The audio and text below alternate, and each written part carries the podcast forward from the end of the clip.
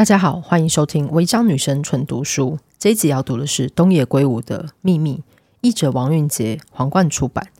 不知道大家在选书的时候，通常会看什么呢？就是除了看作者是是谁之外，如果是呃外国的翻译的书的话，我自己也会看译者是谁来判断说，诶，我到底要不要读这本书？那这本书的译者王韵杰是一个我非常觉得他的翻译跟他的选书都非常有趣的译者，就是也可以。以这个方式去逆向选书看看，对，这是一个 题外话。好，那呃，这集要读的是东野圭吾的秘密。可能喜欢东野圭吾的朋友，或是有在看推理小说、有注意电影的朋友，可能对这本书不会太陌生，因为它其实在一九九九年就已经出版了，然后是他早期就是非常知名的，也算是一个代表作之一。然后他在同年也有改编成电影，他的电影是由广末凉子跟小林薰主演的，小林薰就是那个深夜食堂的那个老板。然后导演是龙口洋二郎，龙口洋二郎也是一个非常有趣的导演，就是他早年是拍那种人称有点呃粉红色电影，就是软性色情的电影出身的。那他另外一部非常有名的，可能算是他代表作吧，最有名的就是《送行者》，就是后来拿了奥斯卡最佳外语片。对，然后他这个版本的电影版的秘密我非常喜欢，他在呃这对奇特的父女关系里面的所有暧昧的氛围，甚至是某一个。午后的庭院，就是那个两个人的中间那个很奇怪的氛围，他好像捕捉住了那个空气里面那种特殊的粒子碰撞。就是如果读过小说的朋友，或是可能之后会读小说的朋友，我也推荐，就是你可以找这个一九九九年的电影来看。然后这一次我想要读的是《秘密》的开头，就是我觉得推理小说非常有趣的一点，就是比起一般的小说，可能一般小说其实也是，它从头到尾。都是一个非常缜密的大型的一个布局，一个城市嘛。但是以推理小说来说，你要如何让读者一步步的进入这个世界？我觉得光是就是我有时候会反复的看某一些小说的开头。那东野圭吾他很擅长用这种非常现实的开头，让你慢慢的进入这个故事的世界。对，你如何设身处地的去看见，呃，这个主角这个叙事者在的是什么状况？那秘密是关于一个滑雪的一个意外，然后这个呃主人公的一家三口他起了一个巨大的波折，然后呃妻子就是因为伤重不治，然后女儿虽然就是好像没事，却失去了意识。那他秘密的一个很核心的东西就是某一种呃看似灵魂交换的一个状态。那这个这个东西在这个呃非常青春的女儿跟父亲之间，它起了一个非常奇怪的效应。对，那这个伤痛过后，人要如何重新回到日常生活？这也是这个小说里面呃很主要的去书写的一个空间跟一个氛围。那我这次想要读的就是《秘密》的开头，这个奇特的小说后面走到走到一个非常超展开的小说，它到底是怎么样让大家？它到底是怎么样让大家进入这个小说的世界的？然后这一本《秘密》这本小说，它也获得了第五十二届的日本推理作家协会赏。然后我其实那时候读完的时候，然后甚至我看一些网络上的讨论，那很多年前的事情，就在想说它的推理在哪里？对，它可能跟一般大家设想的推理小说有一点点不太一样。对，但是我觉得大家读完应该会有各自的思考跟诠释。然后这是一本，就是大家如果读过东野圭吾的话，就是就知道他的小说是非常好读的。但是有很多。各种切入点好像可以讨论看看。对然后推荐大家读这本秘密那我现在要为大家读的就是开头这个故事是如何开始的。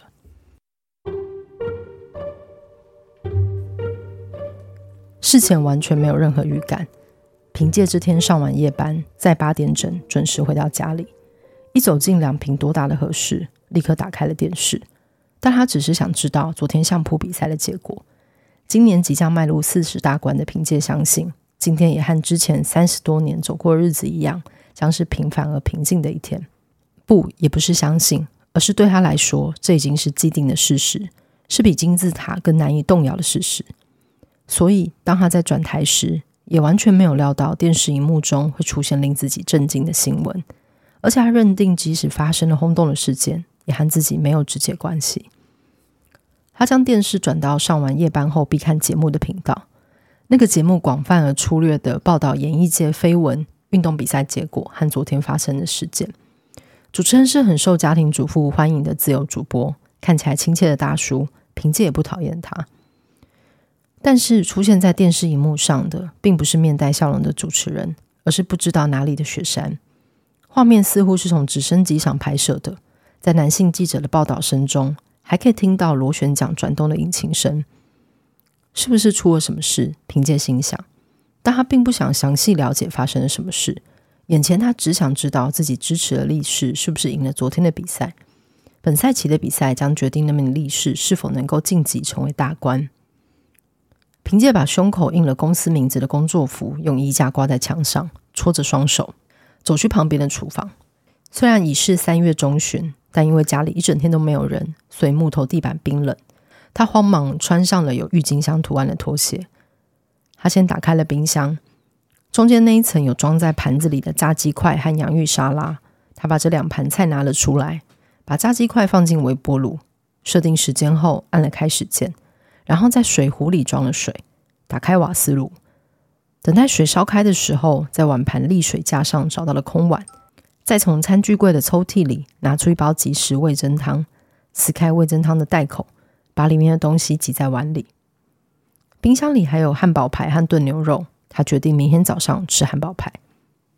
凭借在一家汽车零件厂商的生产工厂工作，前年被提拔为组长。在他的职场，每一组上两周日班之后，就要上一周的晚班。本周刚好轮到他那一组上夜班，上夜班会完全打乱生活节奏。对即将迈入四十大关的他来说，身体有点吃不消，但并不是完全没有好处。好处之一就是可以领到加班费，另一个好处就是可以和妻子、女儿一起吃饭。这一年，也就是一九八五年，凭借的公司和许多企业一样，经营状态极其理想，生产量持续成长，也积极投资设备。凭借和其他第一线的工作人员，当然就忙得焦头烂额。虽然五点半就下班。但加班一两个小时是家常便饭，有时候甚至加班三个小时，所以加班费就很可观。加班费超过底薪的情况也经常发生。但是在公司上班的时间越长，就意味着在家的时间会缩短。凭借平时经常九点或十点才回到家，非假日时根本无法和妻子、侄子和女儿早奈美一起吃晚餐。上夜班时早上八点就可以回到家，刚好是早奈美吃早餐的时间。对凭借来说，一边吃着妻子亲手做的早餐，一边和即将升上小学六年级的独生女聊着平淡无奇的事，是任何事都无可取代的乐趣之一。只要看到女儿的笑容，上夜班的疲劳就立刻消失了。所以上完夜班后独自吃早餐简直索然无味，而且从今天开始，连续三天都要独自一人吃寂寞的早餐，因为侄子带着早奈美回位在长野的娘家了。侄子的堂哥生病去世，他要去参加告别式。他的堂哥罹患了末期癌症，之前就说死期不远了，所以并不是突然接到讣告。侄子甚至还为这次的事准备了新的丧服。原本他打算一个人回长野，但在他即将出发时，早奈美说他也想去，可以顺便在长野滑雪。侄子娘家附近有好几个小型滑雪场。自从早奈美在今年冬天第一次滑雪之后，就立刻爱上了滑雪。女儿难得放春假，凭借因为工作忙碌，根本没办法带妻子去玩，所以听到女儿提出这个要求，觉得是一举两得的好主意。于是他决定自己忍受一下寂寞，让早奈美和侄子同行。而且仔细想一下，就发现如果早奈美没有同行，在凭借上夜班时，她晚上必须独自在家睡觉。水壶里的水烧开后，凭借泡了即食味噌汤。又从微波炉拿出已经加热完成的炸鸡块，一起放在托盘上，端到旁边合适的矮桌上。炸鸡块和洋芋沙拉，准备明天吃的汉堡排，以及后天才吃的炖牛肉，都是子子做的。凭借几乎不会下厨，就连白饭都是子子在出发前煮好一大锅饭，放在电子锅内。凭借每天吃一点，虽然到第三天时，电子锅里的饭一定都变黄了，但凭借没有资格为这种事抱怨。把料理放在矮桌上之后，他盘腿坐了下来，先喝了一口味噌汤，犹豫了一下，把筷子伸向炸鸡块。炸鸡块是侄子的拿手菜，也是凭借最爱吃的菜。他享受着熟悉的味道，把电视的音量调大。熟悉的主持人不知道在说什么，但脸上没有平时的笑容，表情有点僵硬和紧张。但凭借仍然没有在意这件事，只是心不在焉的想着，怎么还不播报昨天运动比赛的结果？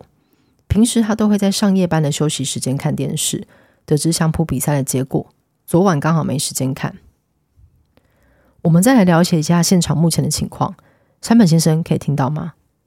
主持人说完这句话后，画面切换到刚才的雪山，身穿滑雪装的年轻男记者表情有点僵硬的面对镜头，后方有许多穿着黑色防寒外套的男人忙碌不已。是我目前正在现场，搜救人员仍然在寻找乘客。目前已经找到四十七名乘客和两名司机。根据客运公司的说法，总共有五十三名乘客搭乘这辆游览车，所以目前还有六名乘客没有找到。这时，凭借才终于认真看着电视荧幕，因为“游览车”三个字吸引他的注意，但仍然没有太大的关心，继续吃着洋芋沙拉。山本先生已经找到了乘客是否平安？你刚才说已经有相当数量的人员不幸罹难。摄影棚内的主持人问：“嗯。”根据目前的确认，包括发现的遗体在内，现阶段总共有二十六名乘客死亡，其他乘客都已经送往当地的医院。记者看着手上的笔记说道：“但即使是侥幸逃过一劫的乘客，大部分都身受重伤，目前处于非常危险的状态，医生正在全力抢救。这让人担心啊！”主持人充满感情的说。这时，荧幕右下角出现了手写的字幕：“长野县发生滑雪专车坠落意外。”凭借这才终于停下了手，抓起电视遥控器转到其他频道，所有频道都出现了相似的影像。他最后转到 NHK，女主播正打算播放下一则新闻。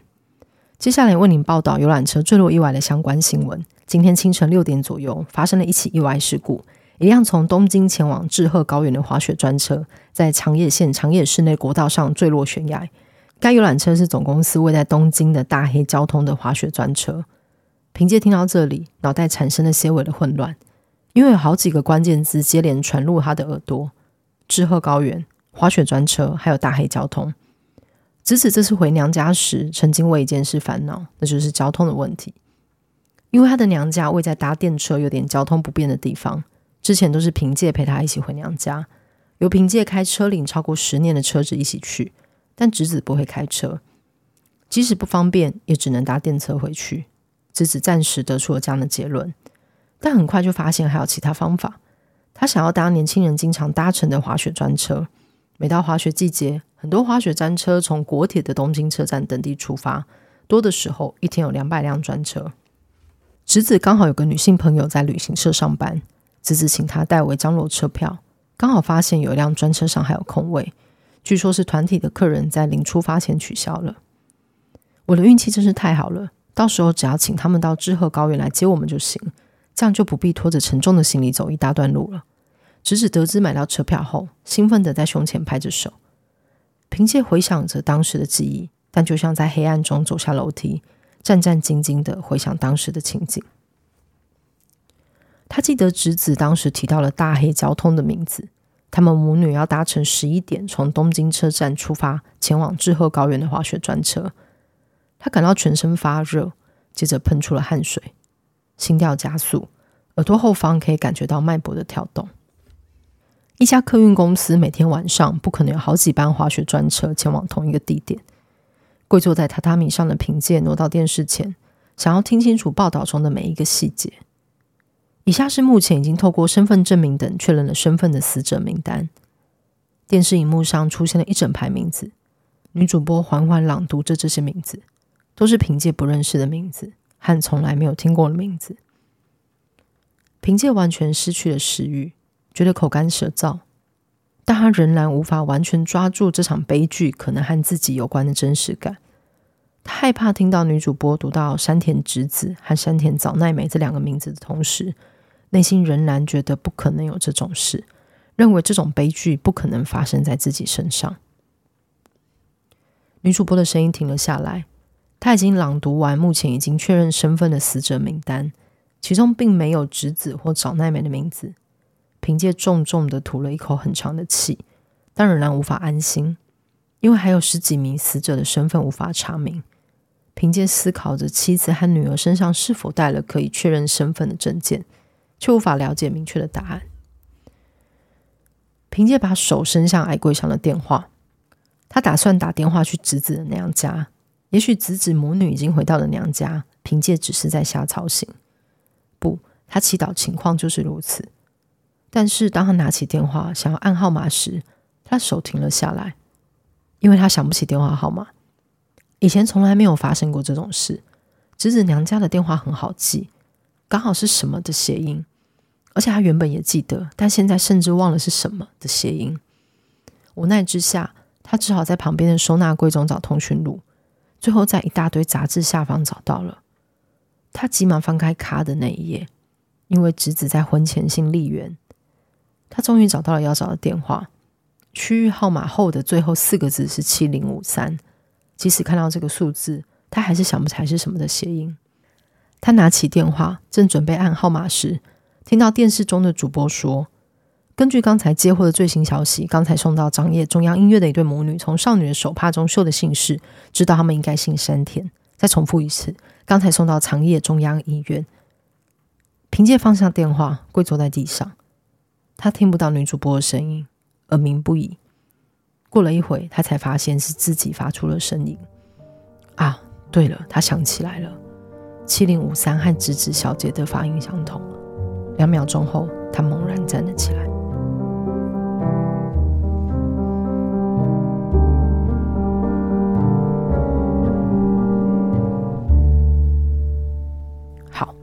这个就是秘密的开场，一个呃，在日复一日的工作里面下班的一个大叔，一个中年男子，然后忽然打开电视，发现这个巨大的新闻是跟自己的家庭有关，跟自己切身相关，然后他要如何面对这种日常之中真的是如同晴天霹雳一样的突如其来的一个大裂痕，然后如何一起面对这个家庭里的出现的像黑洞一样的奇怪的空间。然后里面人的关系跟关系的变化，都是东野圭吾在这个故事里面就是写得非常好看的一个部分。就是虽然说在呃你要谈论这个电影或小说的时候，这个基本上的某一个雷好像已经被爆了，但是大家还是很可以去看看，这是这个故事是如何的慢慢的展开，然后慢慢的让大家理解，让读者理解说这个书中人物的奇特的心情。就是这次我们维江女生纯读书读的东野圭吾的秘密，然后在这本书的呃宣传里面，我注意到一件很有趣的事情，就是东野圭吾自己曾经在访谈里面说，没有这部作品，我可能不会成为今天的我。对，我觉得，如果你是喜欢东野圭吾的读者，或者是你可能是从后面的呃侦探伽利略啊这些开始看戏，我觉得很推荐你去看他前期的，就是很多的设定，他是怎么做的。然后再次推荐东野圭吾的秘密。那我叫女神纯读书，我们下次见喽，拜拜。